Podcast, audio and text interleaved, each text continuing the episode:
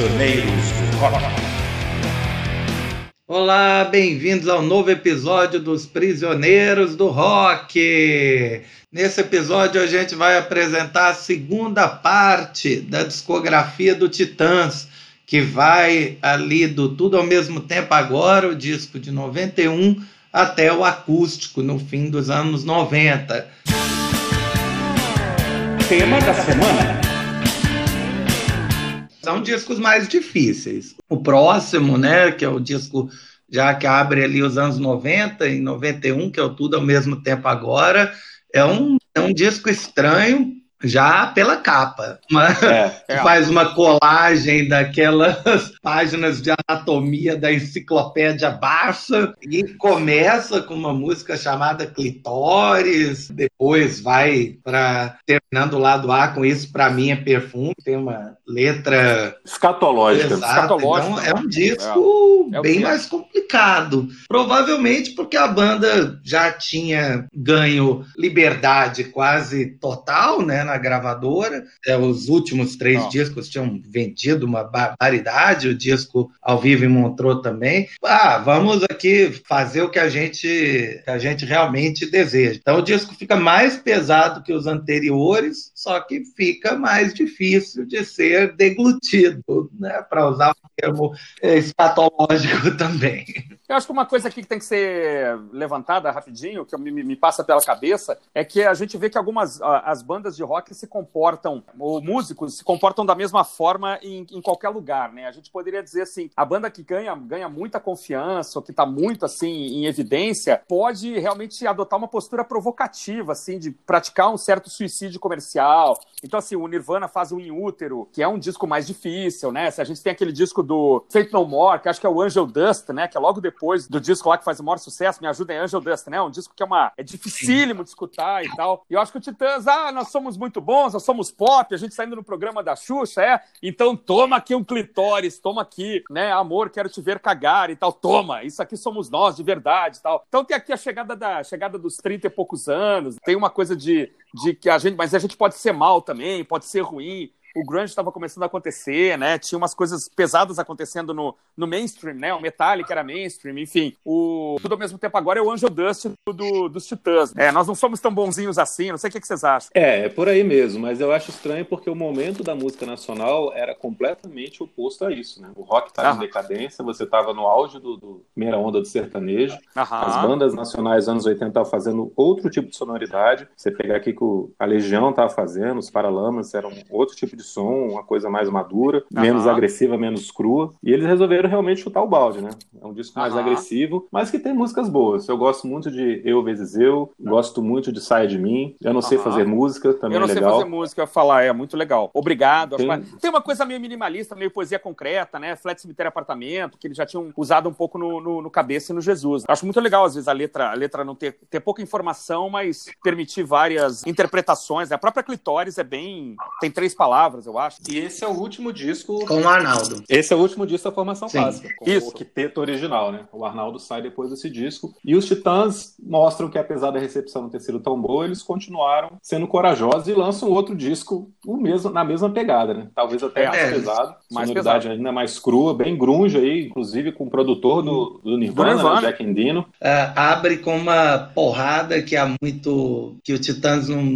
escrevia desde o Cabeça, talvez não, desde o Jesus, que é o Será que é isso que eu necessito? Tem inclusive uma música com o nome de rock progressivo. Nem sempre se pode ser Deus, é Sim. legal. Disneyland é uma boa música. A verdadeira Mary, Pop, Mary Poppins é uma boa música. É um disco muito legal, cara. Porrada do começo até o fim. Coeso pra caramba, né? Muito coeso. E só que mais uma, mais uma vez o público não entendeu, a crítica não gostou e a, a banda realmente se perde ali com essa recepção, né? É um disco bem subestimado. Eu acho que é um disco que merecia mais elogios. ele vinha embalado num saco preto, Você abria, já tinha uma capa meio Mondrian.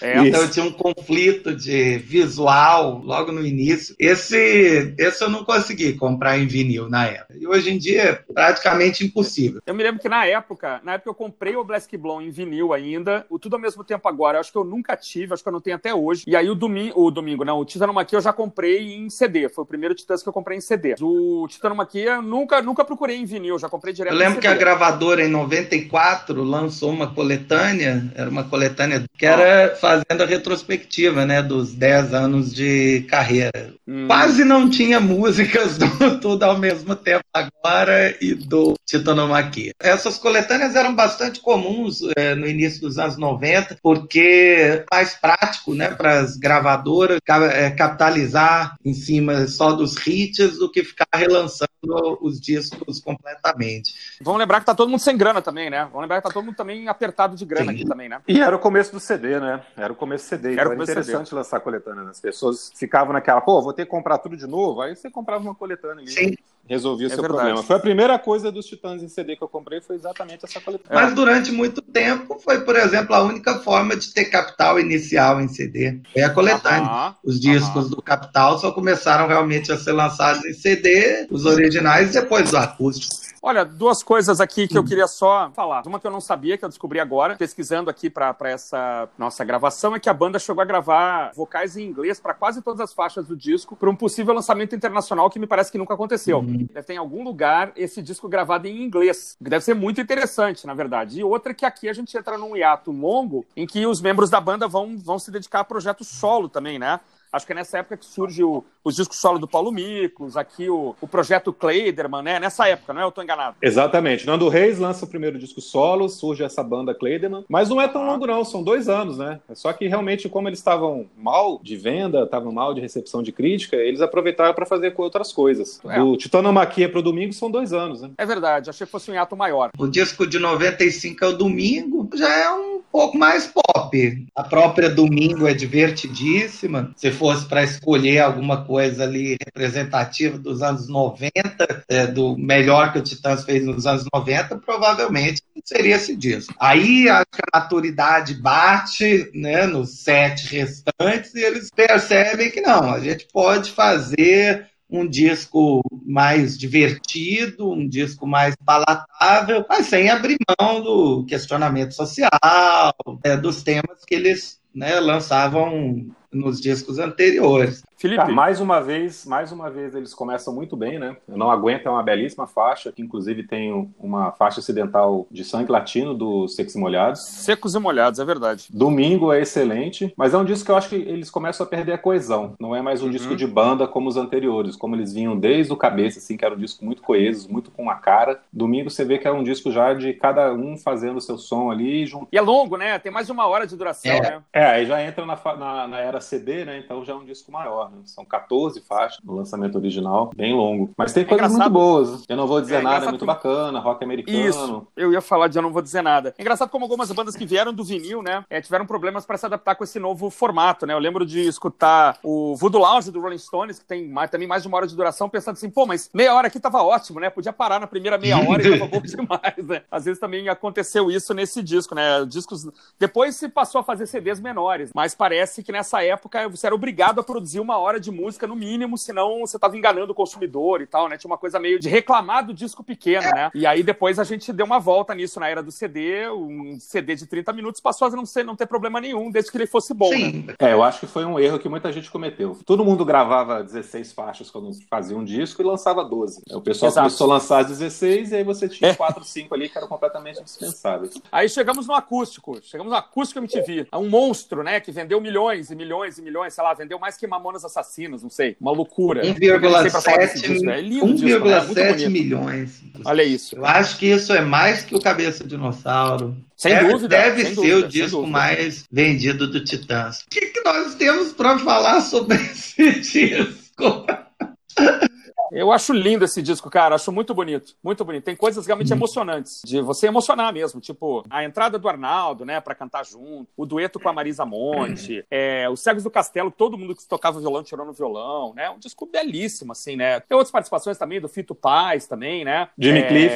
Jimmy Cliff, cara, canta o The Harder They Come, né? Do, é um disco muito... Rita Lee também, que eles são apaixonados, né, por ela. É um disco muito bonito, cara. Eu acho que toda a vendagem dele é bem-vinda. E, e aí, eu, as músicas inéditas, eu vou confessar que eu, uma, uma outra coisa que eu não me recordo. Me recordo de nem cinco minutos guardados. Cegos do Castelo. É, Cegos do Castelo, Não Vou Lutar, né? É, não, as músicas inéditas são belíssimas também. É um disco lindo, cara. Não vou falar mais nada, não. Vou deixar vocês falarem. Eu acho lindo esse disco. Eu acho, na época, eu gostei mais. Depois, eu acho que caiu no problema Brothers in Arms. Você escuta demais, e dali a pouco você já não sabe se gosta do disco ou não. Você tem que pegar o disco, colocar dentro de uma cápsula, esperar uns 30 anos e ouvir de novo. Passar um bom uhum. tempo sem ouvir, aí você escuta de novo para revisitar. Eu acho interessante que ele faz um apanhado completo da carreira, tem olhando aqui as faixas, tem músicas de todos os discos, eu acredito. Não, não tem. Uhum. Não tem do Tudo ao Mesmo Tempo Agora. Olha só, gente. É, tal, talvez, talvez Clitóris não ficasse muito bem numa versão acústica. Não, não. Tem faixas que você consideraria improváveis, como a própria Cabeça Dinossauro, ou Hereditário, né, do Titano Maqui. Os destaques acabam sendo realmente Flores ou O Pulso, que são as que eu mais me divirto lembrando. Eu não escuto mais. Eu não. Eu não, não... Já deu.